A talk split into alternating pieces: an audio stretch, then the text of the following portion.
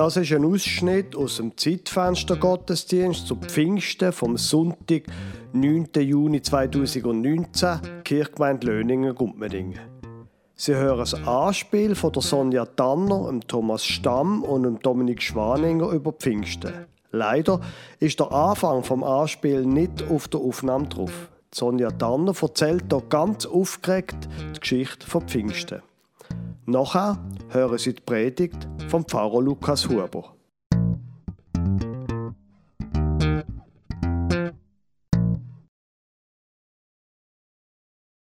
Der Petrus der hat so predigt, wie ich ihn noch nie gehört habe.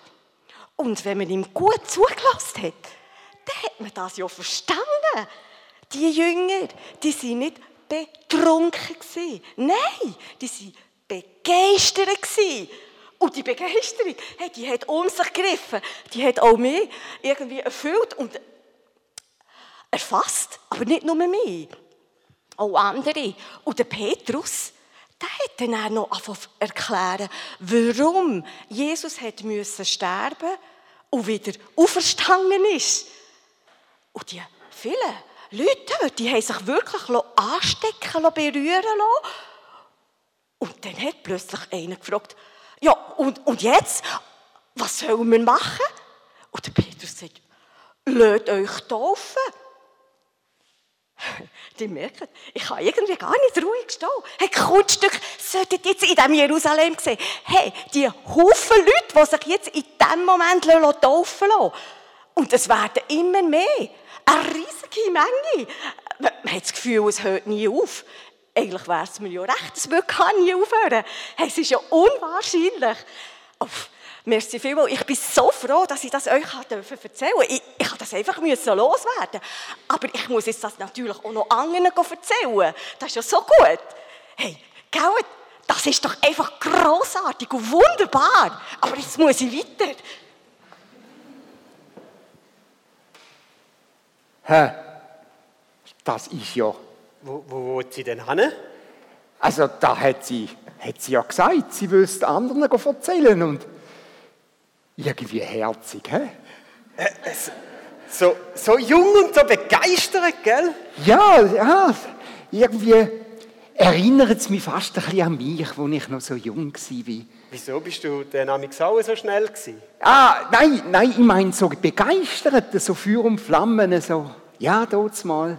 Und heute bist nicht mehr zu begeistern? Weißt du, wenn du so an äh, Erfahrung und an Weisheit zugenommen hast, dann merkst du, die Sachen gehen jetzt nicht mehr ganz so glatt, vielleicht Vielleicht hebt auch nicht mehr alles so lang. Und da muss man ein bisschen mit Bedacht dran gehen. Da kann man sich jetzt nicht mehr immer gerade so mitreißen lassen. Das ist Aber das, was sie da erzählt hat, das ist ja jetzt schon äh, das ja. ist wirklich grossartig. Sollen wir nicht auch... Ja, nein, nein, nein, nein, also Moment, Moment, Moment. Jetzt schauen wir zuerst einmal, wie sich das entwickelt und äh, was jetzt einmal daraus entsteht. Und dann können wir dann immer noch also ernsthaft, du hast jetzt aber nicht gemeint, dass wir beide da so... Also, Mal eigentlich schon. Ich Nein. meine, da, was sie erzählt hat, hat doch jetzt wirklich Hand und Fuß. Und ich muss ehrlich sagen, die Begeisterung, die hat mich jetzt fast ein bisschen angesteckt. Und auch die Predigt von Petrus, wie er das erklärt hat, einfach großartig. Halt, doch mal. halt, also, das ist ja gut und recht.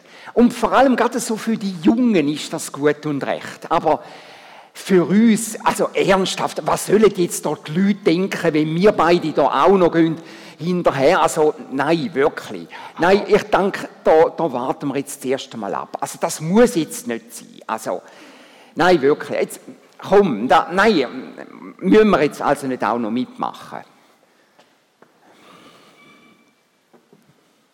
Eigentlich schade. Ich habe jetzt gerade so eine wunderbare Begeisterung gespürt. Und ich muss ehrlich sagen, eigentlich wäre ich auch gerne mal wieder so richtig Feuer und Flamme. Liebe Gemeinde, Sie haben die Pfingstgeschichte am Anfang gehört. Der Thomas Stamm in seinem Anspiel, das er geschrieben hat, hat sie sehr schön eingebaut. Jetzt weiß ich nicht, ob Ihnen etwas aufgefallen ist bei dieser Geschichte. Es ist die gleiche Pfingstgeschichte wie letztes Jahr. Und es ist die gleiche Geschichte wie vorletztes Jahr. Und Pfingsten ist auch vor vorletztes Jahr und vor vor vorletztes Jahr das Gleiche gewesen. Und das Pfarrer oder auch als Team, Zeitfenster-Team, ist es ehrlich gesagt jedes Jahr eine Herausforderung, dass man die gleiche Geschichte wieder muss erzählen muss. Es ist vielleicht ein bisschen so wie die Steuererklärung, die kommt auch jedes Jahr wieder. Und irgendwie ändert sich nicht viel dran, auch wenn sich offenbar immer wieder Sachen ändern. Auf der anderen Seite, wenn man dann mal ein bisschen darüber nachdenkt, jedes Jahr das Gleiche, aber das ist ja zum Beispiel in einer Ehe auch ein bisschen so. Da wiederholen sich ja Sachen. Und wenn man ein Kind hat und das zweite Kind dann kommt, dann kennt man es schon ein bisschen. Und beim dritten, da ist man schon ziemlich routiniert. Und beim vierten, dann ist man irgendwie froh, dass es bald vorbei ist oder irgend so etwas. Und die Frage ist, wie, wie schaffen wir es, dass das, was wie eine Art sich wiederholt, trotzdem wie eine Art frisch bleibt? Ich finde es eine sehr bemerkenswerte Entwicklung, was so beim Thema Scheidung passiert. Früher hat man ja gesagt, das verflixte siebte Jahr, oder? Und wenn man das geschafft hat, dann kann nicht mehr viel schief gehen. Und heute kann man lesen in den Statistiken, dass sich immer mehr Pärchen nach 20 oder nach 30 Jahren einfach entscheiden. Es ist nicht so, dass wenn man irgendwann einmal eine magische Schwelle überschritten hätte, dass es dann besser wird. Sondern offenbar kann man sich auch nach 20 Jahren so langweilen, dass man findet, jetzt höre ich auf damit. Bei den Kindern, dort ist es so, irgendwann ziehen sie aus, aber sie bleiben ja trotzdem die Kinder. Man teilt mit ihnen viele Sachen. Wie können wir unsere Beziehungen so gestalten, dass sie sich nicht totlaufen? Wie können wir auch unseren Glauben so leben, dass er sich nicht tot läuft. Jedes Jahr wird wieder Weihnachten. Jedes Jahr wird wieder Pfingsten. Und wir haben die Geschichten so häufig gehört. Und irgendwann verliert man wie eine Art Begeisterung und Feuer. Man ist nicht Feuer und Flamme, sondern ja, es ist jetzt halt. Ich glaube, genau in dieser Frage kann uns die Pfingstgeschichte helfen. Nicht nur in der Frage, wie man wie eine Art im Glauben kann frisch bleiben sondern auch in Beziehungen. Der Anfang, der erste Satz von der Pfingstgeschichte, Apostelgeschichte 2, geht wie folgt. Und als der Pfingsttag gekommen war, man müsste da vielleicht sagen, wir verbinden Pfingsten mit der Ausgießung vom Heiligen Geist und der Gründung quasi von der christlichen Gemeinde. Was da aber gemeint ist, das Pfingstfest, das ist auch der Grund, warum das so viele Menschen in Jerusalem sind. Das Pfingstfest ist ein Erntedankfest Man hat das Fest gefeiert in Jerusalem, wenn die Weizenernte, die erste Ernte vom Jahr quasi, eingebracht worden ist. Also das heißt, es ist ein Erntedankfest, wo ganz viele Menschen eben in Jerusalem sind. Gut, also, das ist das Wort Pfingstfest. Und jetzt heißt da, und als der Pfingsttag gekommen war, waren sie alle beieinander an einem Ort. Sie sind alle zusammen. Das ist ein bisschen ein banaler Satz, nicht wahr? Und wenn man einfach nur diesen Satz hätte, dann wäre Pfingsten nicht wahnsinnig spannend. Stimmen Sie mir überein. Aber ich glaube, der hat etwas für sich. Wenn es darum geht, wie wir in unseren menschlichen Beziehungen können frisch bleiben und auch in unserem Glauben. Dann geht es darum, dass wir zusammen sind. Sie sind alle zusammen gewesen. All das, was passiert ist, all das, was sie auch erschüttert hat, und glauben Sie mir, Himmelfahrt, Opfer, wo Jesus verschwunden ist, das ist kein Freudentag für die Jünger. Und sie hätten dann auch können sagen, oh, in dem Fall halt nicht. Aber sie sind zusammengeblieben. Und das wäre der erste, die erste Pointe von dieser Predigt. Wenn es irgendwie einmal nicht mehr so spannend ist, sei es im Glauben, sei es auch in einer Ehebeziehung, sei es in sonst einer Beziehung, bleiben sie zusammen. Sie haben hier die drei Sätze, wo sich der Kirchenstand als Leitbild gegeben hat für seine Arbeit in der Zukunft. Beziehungen bauen. Diesen Satz haben wir uns nicht einfach so überlegt. Der kommt wie eine Art aus der Botschaft von der Bibel. Zusammenbleiben, zusammen sein, reden. Einfach reden. Das ist manchmal nicht so wahnsinnig spannend in einer Ehebeziehung. Also vor 25, äh, muss gerade schon überlegen, vor 24 Jahren, etwa ein gutes Jahr bevor ich äh, habe, stimmt es das? Doch, ich glaube, das stimmt ungefähr. Da war es viel spannender gewesen, mit meiner Frau zu reden als heute.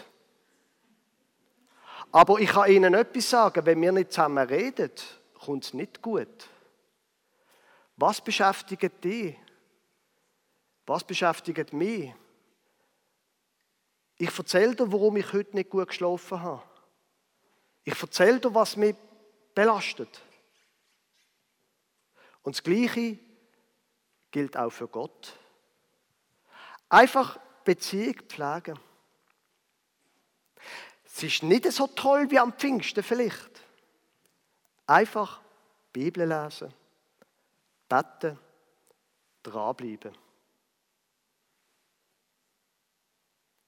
Okay, ich gebe zu. Das tönt ein bisschen wie eine Durchhalteparole. Der zweite Punkt von meiner Predigt wird noch schlimmer. Wir gehen nämlich noch mal einen Schritt zurück. Und in der Apostelgeschichte Kapitel 1 passiert nämlich noch etwas Interessantes. Äh, ganz am Anfang von der Apostelgeschichte Kapitel 1, dort äh, geht eben Jesus zurück zu Gott. Und dann zwischen der Himmelfahrt und Pfingsten passiert noch etwas Interessantes. Dort merken sie plötzlich, oh, einer von diesen zwölf Jüngern fehlt ja jetzt, der Judas, der sich dann das Leben genommen hat, nachdem er Jesus verroten hat. Und dann irgendwann kommt dann der Petrus und sagt, hört mal rasch, ähm, da fehlt einer. Wir, wir sollten einen Ersatz suchen. Und dann tun sie zwei aufstellen, wo könnten Nachfolger vom Judas quasi werden. Und dann beten sie drüber und sagen, Gott, zeig uns, wer das soll sein. Und dann tun sie loswerfen und der Matthias, ähm, und sie warfen das Los über sie und das Los fiel auf Matthias und er wurde hinzugezählt zu den zwölf Aposteln. Ist jetzt auch nicht wahnsinnig spannend, oder? Irgendwie. Das ist die zweite Pointe. Einfach machen, was dran ist. Manchmal muss man einfach die aktuellen Probleme lösen. In einer Beziehung, wenn sie länger als ein halbes Jahr geht, gibt es Probleme. Also mindestens, wenn sie mit meiner Frau verheiratet wären.